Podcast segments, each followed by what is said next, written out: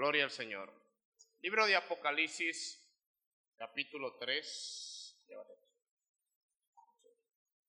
Apocalipsis, capítulo 3, verso 7. Estamos finalizando la serie Siete Iglesias como nosotros. El, miércoles finalizando la serie Siete Iglesias como nosotros. el miércoles, si usted no ha podido venir, los miércoles están tremendos.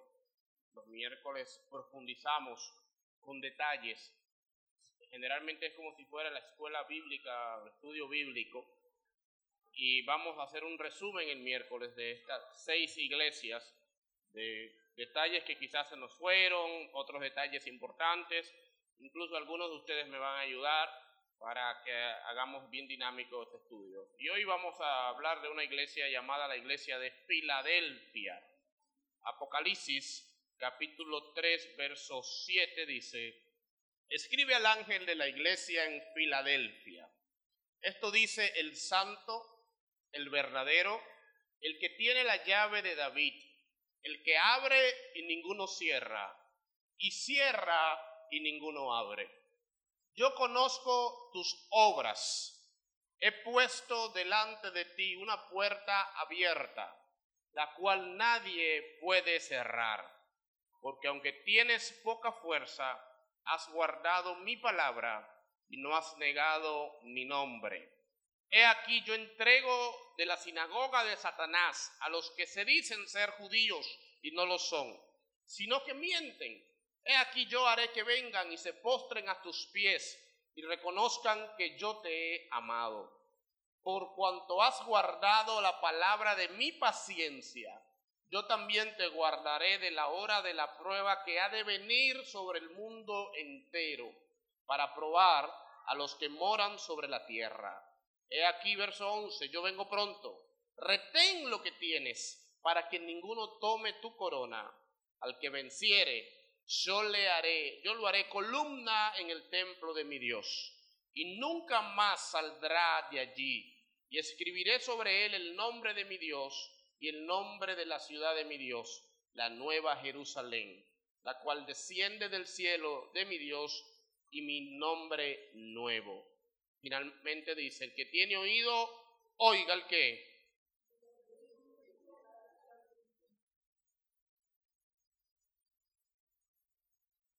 No vamos a ser tan técnico, lo dejamos para el miércoles, pero hay muchos, hay un detalle importante que quiero resaltar. Filadelfia era una ciudad que estaba prácticamente en el centro, entre otras ciudades.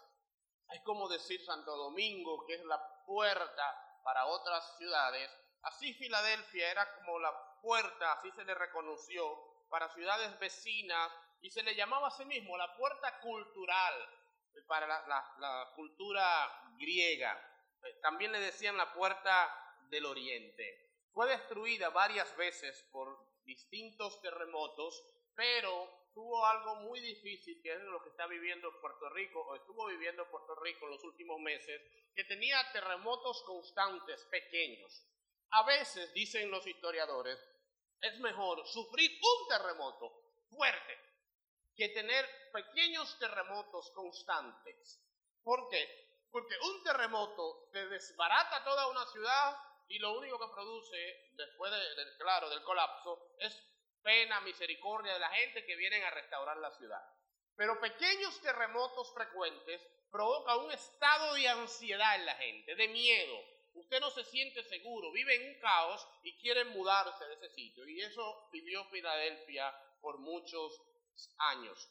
Cuando Cristo le escribe esta carta, recuerde que hemos dicho que cada carta tiene una especie, dijimos la primera eh, prédica de sándwich, donde primero elogia, después corrige y después promete, es decir, algo muy bueno, algo difícil y algo bueno. Filadelfia es una iglesia que Cristo rompe el patrón.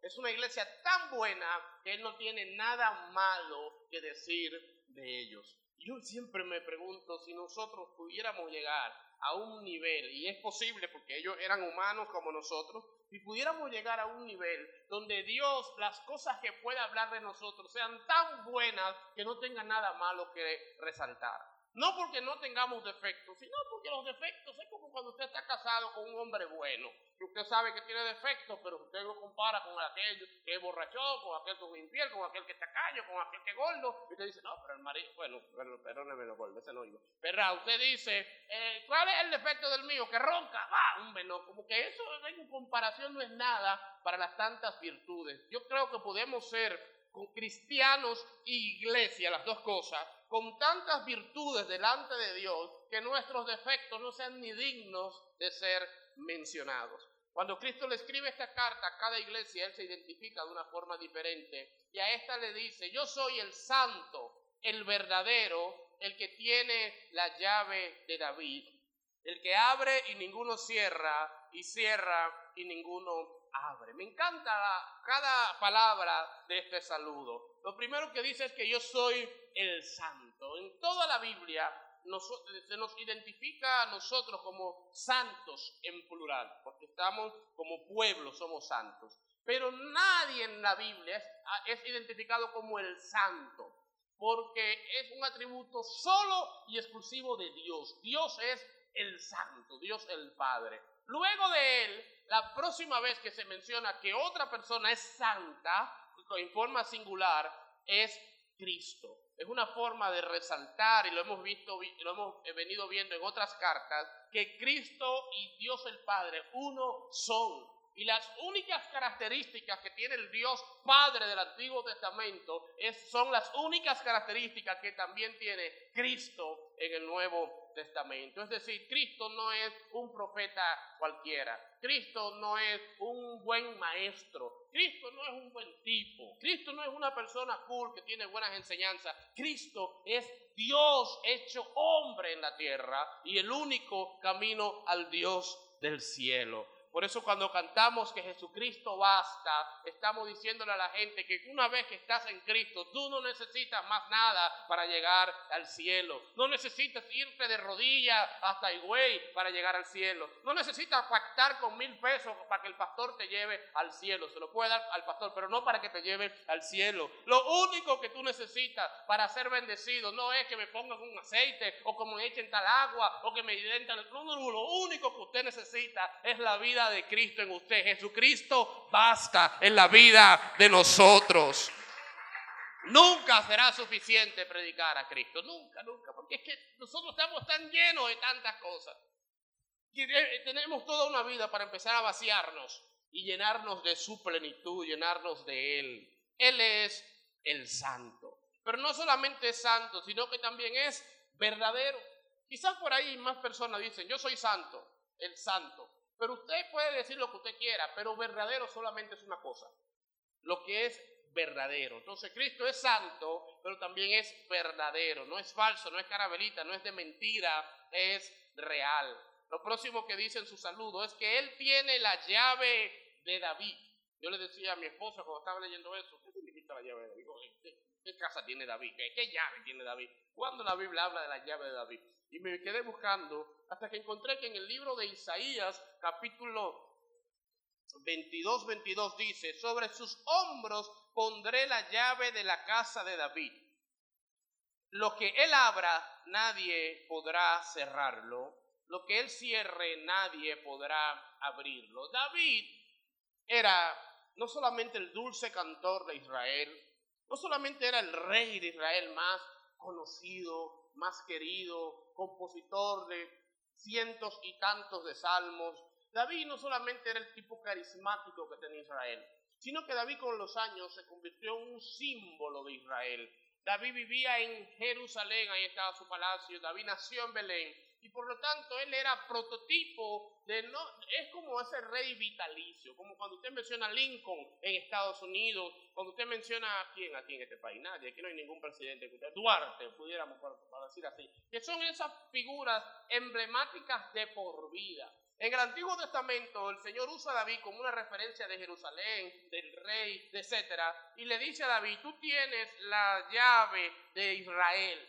Desde un plano también le dice, y vendrá en tu descendencia, en tu familia, alguien con una llave que tendrá la llave no del Israel material, del que está aquí en Oriente, no, sino la llave del Israel espiritual del reino de los cielos. Es decir, eso era una profecía mesiánica. Hablaba de alguien que venía a descender, eh, un descendiente del rey David, que iba a tener acceso no a la Jerusalén de la tierra, sino a la Jerusalén del cielo. Todo este trabalengua lo que quiere decir es que Cristo está diciendo, así como David era el que eh, eh, el, que producía, el que regulaba la entrada a Jerusalén. Yo soy el que regula la entrada al cielo. El que tiene la llave de una puerta es el único que tiene autoridad para abrir esa puerta. La puerta de mi casa solamente tengo llave. Yo y las personas que yo y mi esposa, nosotros les damos copias. Yo puedo decir, yo tengo la llave de mi casa. Es decir, nadie entra a mi casa sino a través de mí. A menos que sea un ladrón muy bueno, ¿verdad? Pero fuera del ladrón, nadie entra a mi casa sin mi llave. Cuando la Biblia dice que Cristo tiene la llave del cielo, está diciendo lo que él dijo en otras palabras más claras. Nadie entra al cielo si no es por Cristo. O sea, Cristo es el que, no solo el camino, no, Él es el camino, Él es la verdad, Él es la vida, Él es la puerta, Él es todo. No hay forma de salvarse sin Cristo. No hay forma de tener a Dios, de tener al Padre, de tener al cielo, si no se tiene a Cristo. Cristo lo dijo a sí mismo, nadie va al Padre si no es por mí. Es bueno hacer buenas obras. Hablaba de eso con los aliados esta eh, tarde. Pero las obras no nos van a entrar al cielo. Cada vez que alguien muere, la gente dice, puede ser el, el impío más impío. Él tiene que estar en el cielo porque él era tan bueno. Porque uno se imagina que las buenas obras te van llevando al cielo. Mis hermanos, miren, hay personas buenas o gente buena, humanamente hablando, que hace buenas obras, pero si no tienen a Cristo como Señor y Salvador, la puerta del cielo estará cerrada para ellos y nadie podrá abrirla. Nadie. Hay personas que quizás no sean tan buenas y que quizás no hagan casi nada bueno por otros, pero si Cristo es su Señor y su Salvador, la puerta del cielo está abierta y nadie puede cerrarla. Nadie. Obviamente eso no es una motivación a no hacer buenas obras. Siempre decimos, las buenas obras no te salvan, pero el salvo hace buenas obras. Pero las obras que tú hagas no son lo que te darán acceso al cielo, es Cristo. Y si Cristo no es el que te gobierna, Cristo no es el que te abrirá la puerta del cielo. Él tiene la llave. Pero la llave de la puerta no solamente es la entrada al cielo, sino también es una entrada de bendición. Y yo sé que hay personas que te dicen, que nos dicen, que nos manipulan, que sin ellos se nos cierran puertas. Yo no sé si usted ha escuchado ese término, pero si usted tiene años en el Evangelio, habrá escuchado algún evangélico, algún pastor, algún, algún líder decir que si tú te vas de su iglesia, te van a cerrar puertas, te vas a secar. Aquí hay gente, aquí hay gente, que cuando fueron a despedirse del pastor, o hace años o lo que sea, el pastor le dijo, si usted sale de esa iglesia, se seca, espiritualmente hablando. Se muere, en pocas palabras. Y no es como que él lo está secando, sino que salirse de su cobertura, de su lugar de influencia, le iba a hacer que la gente perdiera la bendición. Hay personas que dicen, si te vas de mi iglesia, te va a ir mal. Si te vas de mi empresa, no va, avanzará. Si te vas de mi familia, no te irá bien. Si te vas del país, te, vas a fracasar. Hay personas que entienden que ellos tienen las llaves de las puertas, que son los que abren puertas, los que cierran puertas. Y dicen a sí mismos, yo le abrí la puerta a fulano. Tú ve a fulano donde está. Yo fui que lo recomendé, yo fui que lo ayudé, yo fui que hice tal cosa, yo fui que oré por él, yo fui que le prediqué y por mí se convirtió y gracias a que le abrí puertas está donde está. Yo reconozco que hay gente que Dios usa como instrumento de bendición para la vida de muchos, pero te voy a decir algo, la única persona que abre y cierra puertas realmente es el Señor Jesucristo, no es Ricky no son los pastores, no son los líderes, el que cierra y abre está allá arriba. Yo no quiero que nadie se vaya de aquí, pero si usted se va de aquí, no necesariamente por eso le va a ir mal. Ojalá y le vaya mal, porque es duro que una gente se vaya de aquí, le vaya bien y después la gente empieza a irse porque dice algo tenía. Pero, pero nunca, líbrame Dios, líbrame Dios de maldecir a una persona porque se vaya de mi lado. Líbrame Dios de desearle el mal a alguien de verdad, porque ya no sea mi músico o mi cantante o mi predicador o mi oveja. No, mis hermanos, no. Usted me va a hacer falta, lo voy a llorar quizás si, fue bueno, voy a celebrarlo si fue malo, pero yo no tengo capacidad de abrirte o cerrarte puertas. Las puertas que Dios abre, nadie las puede cerrar. Y las puertas que Dios cierra, tampoco yo te las puedo abrir. Y hay gente que Dios le cierra puertas y viene todo. Usted puede orar por mí porque Dios me abra ciertas puertas que se venga para ti. Y uno que no sabe si fue Dios o lo que sea, le ora y le ayuna y se seca y la bendita puerta ni, ni pestaña. Yo no puedo abrirte puertas. Yo no puedo cerrarte puertas. Quien abre y quien cierra es Cristo. Yo conozco tus obras. He aquí, he puerto delante de ti una puerta abierta la cual nadie puede cerrar, porque aunque tienes poca fuerza, has guardado mi palabra y no has negado mi nombre. Muchas de las iglesias que hemos estudiado, de las siete, iglesias, el Señor le dice, yo conozco tus obras y no me gustan, en pocas palabras. Conozco tus obras y no me simpatizan. Una de las últimas que vimos le dice, conozco tus obras y están incompletas, no están bien. A esta iglesia le dice, conozco tus obras y te bendeciré por ellas.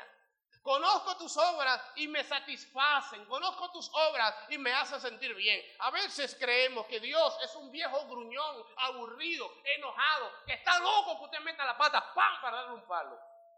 Y que lo único que sale de Dios son boches. Ese no es Dios, es el abuelo tuyo. El militar ese. Ese no es Dios, es el papá tuyo quizás. Pero no, Dios no es un viejo quillado que tenga una metodora, que nunca se ríe porque le faltaron cuatro dientes y que está loco que usted comete un error para mandarle un gran primazo. No, Dios mandó par de gran primazos a las iglesias que lo merecían, pero a esta, como no encontró cosas tan importantes que corregirle, solo se decidió a motivarla. ¿Por qué? Porque Dios es un portador de gracia que sabe reconocer y bendecir a sus hijos. Hay iglesias que si usted no echa cuatro boches predicando, la gente se enoja. No me gusta el mensaje de hoy, fue muy complaciente. Hay predicadores que yo no vine a pasar paño tibio aquí. ¿Has escuchado eso? Yo no vine a decirte lo que te gusta y a motivarte. No, Señor, vine a darte duro porque el infierno está lleno de gente complacida. Alaba. Y a ellos les gusta. Lo peor de todo es que yo viví toda una vida que cuando le hablaban así, la gente decía, amén. Predícalo, délo duro, pastor, délo duro, maltrátenos, que no nos merecemos compasión. Y cuando usted veía un predicador un día predicaba algo chévere, que motivaba, que inspiraba, que elogiaba, la gente, de la carne, de lo que quiere venir a mí, engatusarme, que digo, que no, varón, no, no, yo no soy ese, no, yo soy hermano, varón, déme duro. Y son como esa gente masoquista. Dios sabe corregir, claro que sí. Hay mensajes que son de corrección, casi la mitad de los míos son así. Hay correcciones, hay fuetazos, hay, hay, hay palos de parte de Dios, eso nos endereza, nos bendice, nos ayuda. Pero también usted tiene que aprender a recibir los elogios que Dios le da. Yo quiero hablar la próxima serie sobre el orgullo y una de las cosas que Dios ha tratado en mi vida es que el orgullo no solamente es esa persona que, que no es capaz de, que no es que nada más quiere que le, le hablen bien y que lo elogien. A veces el orgullo también se manifiesta en esas personas que no son capaces de recibir un elogio. Yo no he visto gente como usted le dice, ay, pero qué linda te ves. Ay, no, e, e, eso es, eso es prestada, esa ropa, eso, eso es de mi hermana. Pero mira, el peinado te quedó bonito. No, varón, ay, no diga eso. Eso fue, eso fue un error. Como que ellos están tan acostumbrados a que, que le hablen mal. Cuando le hablan bien, ¿se justifican? Tú le dices, cantaste muy bien. Ay, no, ¿cómo voy a cantar bien, muchacho? No diga eso, hombre, ay Dios. Y tú dices, no reciben los elogios. Hay gente que no recibe elogio. Y a veces en la iglesia se nos mete una falsa humildad. Ahora usted predica muy bien. Mire, mire, mire, mire. Miren a Cristo, no me mire a mí, mire a Cristo. La gloria de Dios, hermano. Yo, a mí no me elogie, elogia al Señor. Uno es capaz de recibir, no es una alabanza, no, recibir un cumplido, de recibir una felicitación por algo que hiciste en el trabajo, en, en la iglesia, en todo. Muchas veces es un tema de orgullo. Y Dios no solamente nos da la corrección que tiene que darnos y que es muy necesaria, sino también que nos felicita cuando lo hacemos bien. Y deberíamos aprender un poquito más de Dios y ser esas personas que están acostumbradas a elogiar a los demás. Yo no sé si fue aquí que lo dije o lo dije en otro sitio, pero lo digo, ah, bueno, se lo dije quizás a los chicos del cántico, lo dije predicando y después lo hablamos eso. Usted tiene que ganarse el derecho a corregir a la gente. El derecho a corregir, una de las formas que se gana es elogiando, es felicitando a los demás, es diciéndole lo hiciste bien, te ves bien. Acostúmbrese a decir te ves bien de vez en cuando. No se lo diga a un soltero, que como está la cosa aquí, ¿verdad? O si usted está soltero puede decirlo, pero dígale a alguien, ¿verdad? Qué bien lo hiciste, qué bien te quedó, qué bonito carro, qué bonita ropa, qué bien cantaste, qué bien oraste, qué bien respira, no sé, dígale algo bueno a alguien de vez en cuando. Hay gente que necesita escuchar, uno hiciste bien. Hay gente que se crió, nació y, y se crió en una casa donde nunca el papá lo felicitó por nada. Hay personas que lo acostumbraron a creerse que ellos estaban obligados a hacer las cosas bien, pero nunca fueron elogiados ni felicitados. Dios no solamente nos corrige, también Dios tiene esos mimos, también Dios tiene esa felicitación. Yo he tenido momentos en mi vida donde un profeta me ha dicho cuatro juicios y tres maldiciones. Eso me quiebra y me arrepiento. he tenido momentos donde un profeta se levanta y me dice, el Señor te dice que lo estás haciendo bien, que se agrada de tu trabajo, de lo que sea. Y a veces uno tiene la tentación de decir, los juicios son de Dios. Pero ese profeta lo que viene es a levantarme el ego. Y no necesariamente.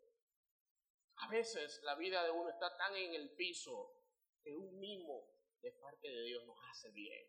Y le dice a esta iglesia, tus obras las conozco y son buenas. Y son tan buenas que te he, que te he puesto una puerta abierta. ¿Qué significa una puerta abierta para esta iglesia. Pueden significar dos cosas. El apóstol Pablo en el libro de los Hechos, no recuerdo la cita, pero él dice, estoy feliz, estoy contento, parafraseo, porque se me ha abierto una puerta para predicar el Evangelio en tal ciudad.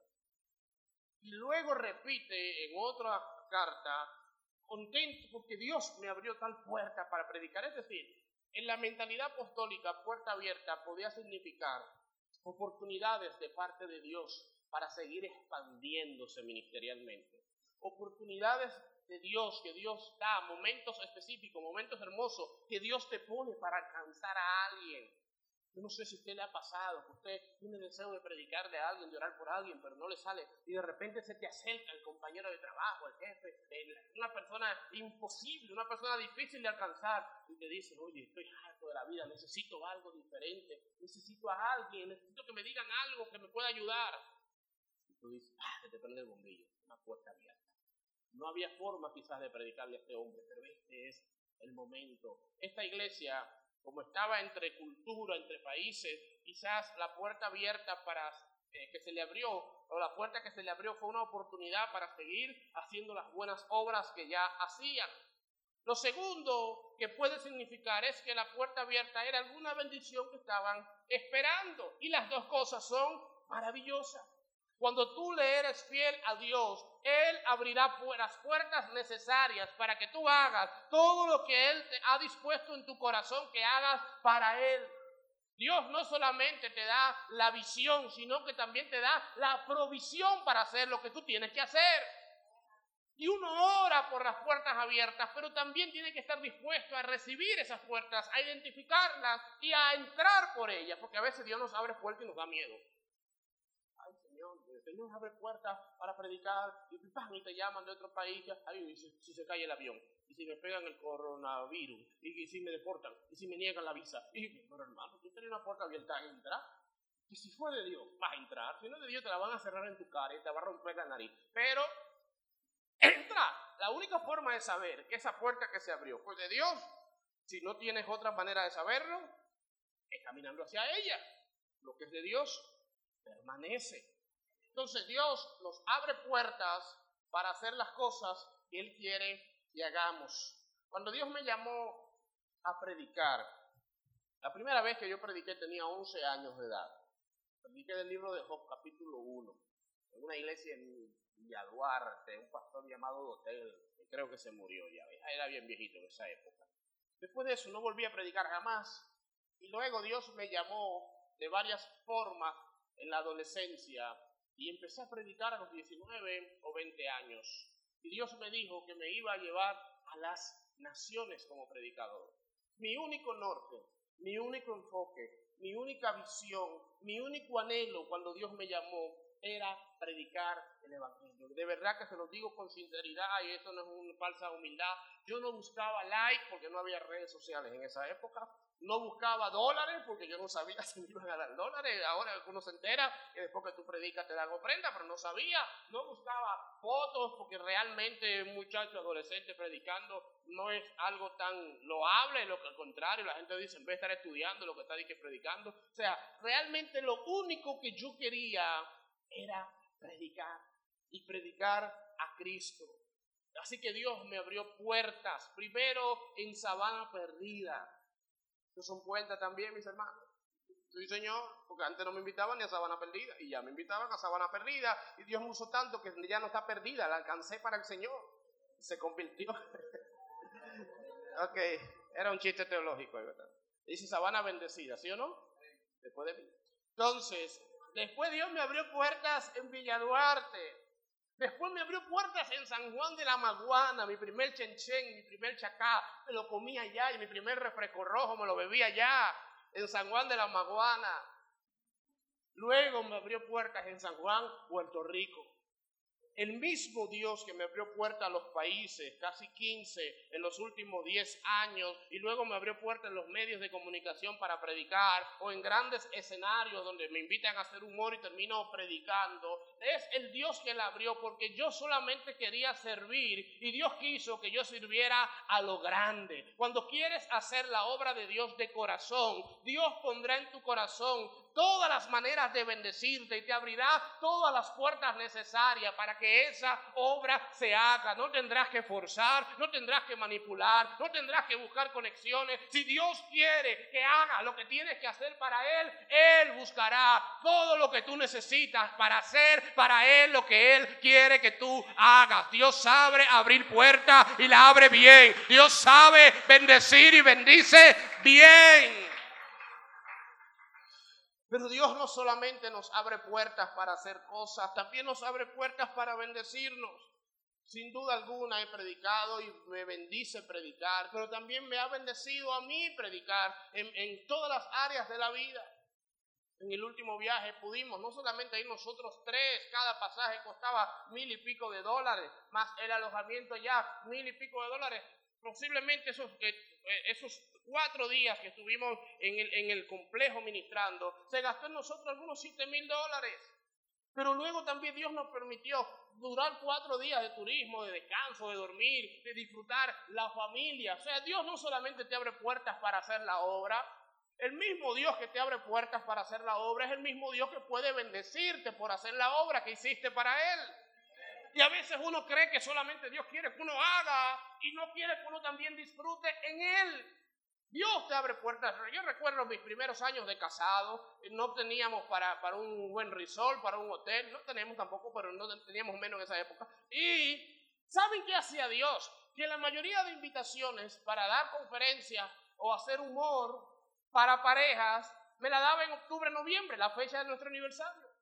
Como por tres años consecutivos, nosotros hacía humor o conferencias, un día de pareja y los otros dos días nos las pasábamos disfrutando el aniversario. Y esos son detalles hermosos que da Dios. Pero hay gente que dice, no, no, si Dios me manda a predicar, yo voy a predicar, mujer, quédate en tu casa, que voy en silicio en el hotel, para que esta carne sufra y Dios se glorifique. Dios se glorifica cuando esta carne disfruta también. La carne como cuerpo humano hablo, ¿verdad? Entonces vamos, disfrutamos y también glorificamos a Dios. Disfruta al Señor cuando te lleve a Jimaní a predicar. Y disfruta a Dios si te quiere llevar a París también a disfrutar con tu marido. A las dos cosas pueden venir del Señor. A veces decimos, esto es más espiritual que otro. Ah, bueno, eh, Jocelyn y José están en una guagua camino a Aso a predicar. Gloria a Dios por Jocelyn y José. Ah, Mabel y Salvador están en un avión camino a China. A, bueno, China no, a a Francia a ver la Torre Eiffel. Ay, pero qué carnal esas parejas, en vez de estar haciendo la obra de Dios. Hermano, el mismo Dios que puede llevar a Jocelyn y a José a a predicar, puede llevar a Mabel y al marido a ver la Torre Eiffel. Dios tiene detalles con sus hijos. Dios tiene detalles. Y a esta iglesia le dice, aunque tiene pocas fuerzas, no has negado mi nombre. El reino de Dios es tan diferente al mundo. En el reino de Dios, en, el mundo la gente admira la grandeza. Dios admira o exalta a los pequeños. El mundo reconoce a los fuertes. Dios reconoce a los débiles. El mundo nos llama a ser exitosos. Dios nos llama a ser fieles a esta iglesia le dice, tú tienes pocas fuerzas, es decir, quizás era una iglesia pobre, quizás era chiquita, quizás estaba desbaratando, quizás estaba escondida, no sé qué era, pero le dice, tiene pocas fuerzas, pero aún te has mantenido siendo fiel. Mientras la gente aplaude lo grande, Dios aplaude siempre la fidelidad.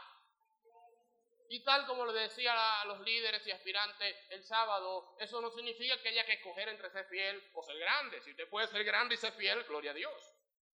Dios ama la humildad, pero eso no significa que la humildad es un carro desbaratado. Si usted tiene una jipeta del año y es humilde, siga siendo humilde ahí y glorifica a Dios. Porque a veces uno dice, tengo una casa humilde. Supuestamente una casa humilde es una casa de baratalla. Y aquel que tiene una mansión hoy es una casa arrogante. Yo lo que tengo es un carro humilde. Un motor del 60 es un carro humilde y, una cara de gato. Todavía se usa la cara de gato. En mi época la cara de gato. ¿La quitaron?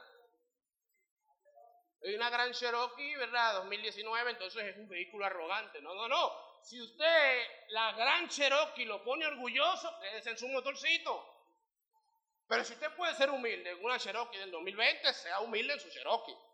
Pero esta iglesia, el Señor le dice, aunque sean pequeños, han sido fieles. Y esa es la importancia.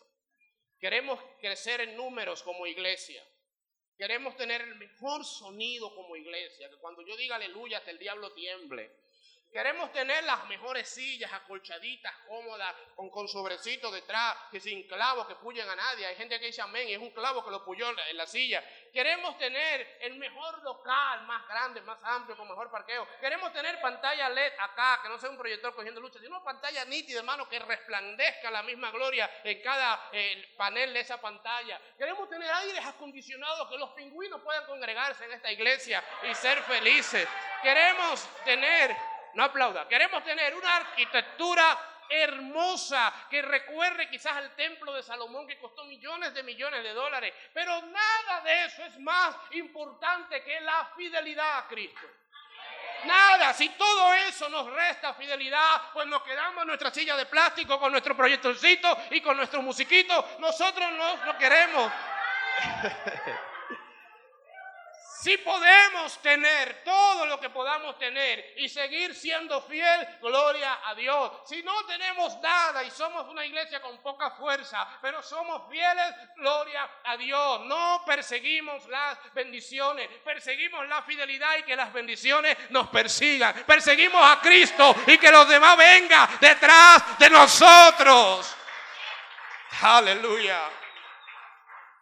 Podrán haber 200 mil iglesias más fuertes que nosotros, pero si cuidamos la fidelidad, todo estará bien. Lo demás son añadiduras. Podrá haber gente mejor que tú, pero si eres fiel, gloria a Dios. Podrá haber gente más usada por, que tú, podrá haber gente más popular que tú, podrá haber personas más talentosas que tú, pero si Dios puede decir, aunque eres pequeño, aunque eres débil, no has negado la fe, has mantenido mi nombre. Gloria a Dios por ti. A veces admiramos lo que Dios desecha y desechamos lo que Dios admira. Esta frase está poderosa. La, repito, la va a grabar video. A veces admiramos lo que Dios desecha y desechamos lo que Dios admira. Aquí tenían que decir amén para que se sienta como que la frase, ok, amén. A veces, sí, a veces admiramos las cosas que Dios nos admira. Finalmente, he aquí yo entrego de la sinagoga de Satanás a los que se dicen ser judíos y no lo son, sino que mienten. He aquí yo haré que vengan y se postren a tus pies y reconozcan que yo te he amado. Miren, esto fue fuerte cuando yo lo leí. Honestamente, enseñado Apocalipsis por muchos años, pero cuando leí esto como que dije, espérate, yo no había visto esto en la Biblia. Dios le dice a ellos Yo voy a humillar a las personas que le han hecho la guerra.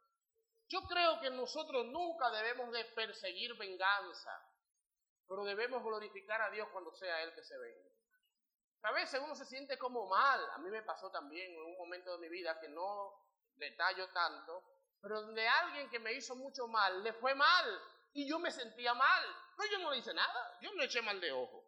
No pagué un sicario, no lo pagué a nadie que lo nada, nada, yo no hice nada, le dejé eso a Dios y parece que Dios obró. Tú no deberías perseguir la venganza, pero si Dios se venga, gloria a Dios. Entonces él le dice, esos enemigos que te hicieron la guerra, yo los voy a humillar. Y eso nos habla de que hay puertas abiertas en el sentido de que Dios también se encarga muchas veces de humillar a esas personas que estuvieron atacando el nombre del Señor y el nombre tuyo cuando representas al Señor. Dios es un Dios justo. Y si dentro de la justicia también significa que Dios postre a las personas que nos hicieron la guerra, no porque tú te lo ganaste, sino siéndole fiel a Dios, entonces, gloria a Dios por eso. Dios bendice a esta iglesia por su fidelidad, abriendo puertas y humillando a sus enemigos. Yo no sé cuáles son tus enemigos.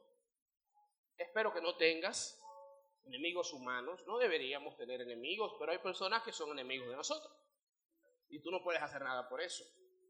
Pero si esas personas enemigas tuyas son enemigas sin razón, sin tu culpa, por tu fidelidad, porque a veces hay personas que buscando de Dios se ganan enemigos, que cuando tú renuncias al pecado, en vez de admirarte, felicitarte, se ponen en tu contra y empiezan a hacerte la guerra.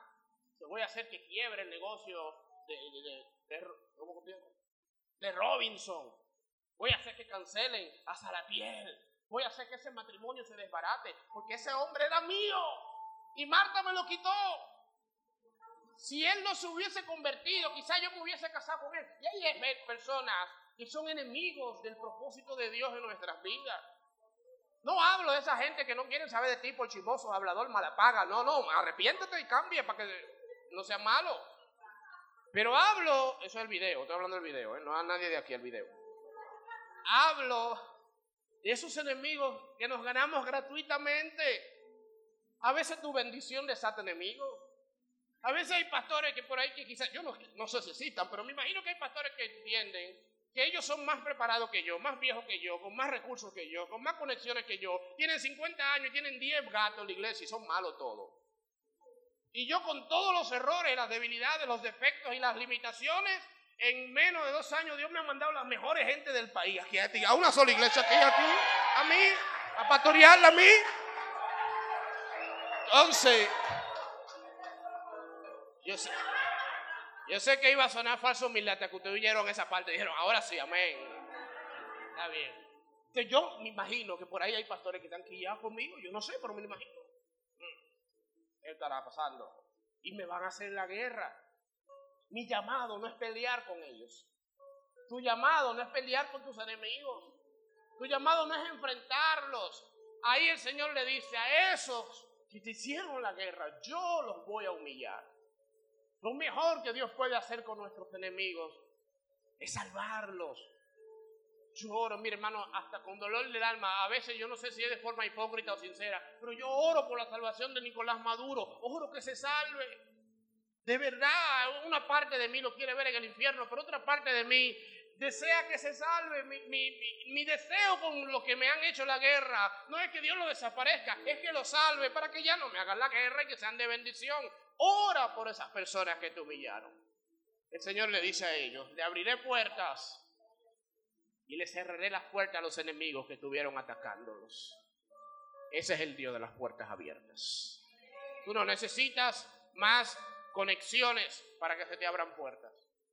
No, cuando gane fulano, si gana el penco, ahí es verdad que se me van a abrir puertas. No, si gana Abinader es que se me van a abrir puertas. No, si gana la fuerza del pueblo, es que tú no necesitas que gane nadie para que tenga puertas abiertas.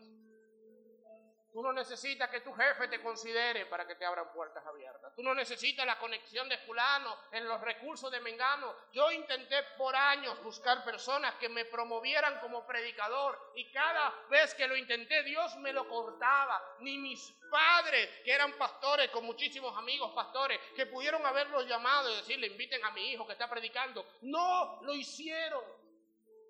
Y al principio me dolió y después lo entendí que Dios es experto cortando nuestras conexiones para que cuando se nos abran las puertas, el único protagonista de la victoria sea Dios y no los hombres que abrieron la puerta. Póngase de pie, por favor. Puertas abiertas. Lo más importante en esta carta, que creo que ni lo resalté, me emocioné mucho hoy, no resalté esto, es que las puertas se le abrieron porque tenían la actitud correcta.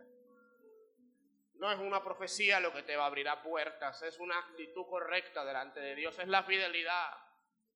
¿Cuántos desean que Dios le abra puertas? Voy a orar por ustedes para que se abran puertas. Señor, abre puertas. No, no es así que funciona esto.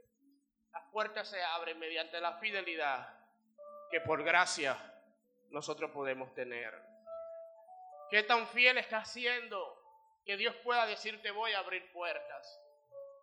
Eres una amenaza que si Dios te abre puertas, las puertas te pueden dañar, te pueden limitar. Hay personas que Dios no lo bendice porque si lo lleva a grandes lugares dan mal testimonio, mala conducta. Hay gente que oran por un buen trabajo y Dios dice, ¿para qué te voy a, llegar te voy a llevar a un buen trabajo si eres un irresponsable? Llega tarde, te va temprano, te roba los materiales, te siembra chisme, contienda entre los compañeros. Te voy a abrir puertas para que mi nombre lo pongas por debajo. Dios le dice a esta iglesia, ustedes son fieles y por lo tanto le abro puertas. La fidelidad está conectada a las puertas que Dios abre. Así que el reto en esta aplicación es, ayúdanos a serte fieles, Señor. Ayúdanos a ser fiel a tu propósito. Ayúdanos a ser fiel a tu nombre. Ayúdanos a ser fiel a tu evangelio. Ayúdanos a serte fieles a ti, Señor. Porque las puertas que están abiertas o que se van a abrir, se abren con la llave de la fidelidad que viene a ti. Si algo nos impide ser infieles, quítalo de nuestras vidas. Si algo nos impide, nos impide honrarte, arráncalo de nuestra vida. Queremos serte fiel, Señor. Queremos serte fieles a tu nombre, a ti, mi Dios. Y una vez tengamos cultura de honra, de gloria, de fidelidad a ti, las puertas que se tienen que abrir se abrirán para que tu nombre siga siendo exaltado, para que tu nombre siga siendo glorificado. Siento orar, y ya son las ocho, pero regálenme dos minutos más, por favor. Siento orar por esas personas que nos visitan, que han venido a la iglesia frecuentemente, pero no han hecho su decisión por Cristo todavía esas personas que hoy sienten que es el momento de dar un paso al frente, de decir, Señor, yo quiero ser fiel a ti. Señor, yo quiero servirte. Es posible que tú estés apartado, descarriado, que eras cristiano, cristiana, y te hayas apartado y hoy quieras reconciliarte con el Señor. O es posible que nunca hayas sido cristiano y que estás visitando, visitaste la iglesia y Dios te ha hablado y no quiere ser un visitante, sino que quiere ser un hijo, que quiere que se te abra la puerta de salvación al cielo, que es Cristo. Si eres esa persona, yo quiero orar por ti hoy. Puedes levantar tu mano como señal de que eres esa persona, o si no lo hacemos de manera anónima. Pero hoy hay personas que el Señor les abre la puerta de salvación al cielo y necesita saber si quieres entrar por ella. Si eres esa persona, te animo a que le digas, Señor, perdona mis pecados. Te reconozco como mi Señor y mi Salvador. tú que moriste y resucitaste por mí. Me arrepiento de haberte fallado. Y desde hoy a través de Cristo entro a la puerta del cielo que se me abre. Y espero que la cierres para que nunca nadie más vuelva a abrirla y yo no vuelva a salir jamás de ti, Señor. Permíteme entrar en ti y no salir nunca. En el nombre de Jesús. Amén. Si hiciste esta oración confiando y creyendo, creemos que hoy una puerta se ha abierto en el cielo, que has entrado y se ha cerrado para que nunca jamás vuelvas a salir de ahí. Celebramos a Cristo sus puertas abiertas.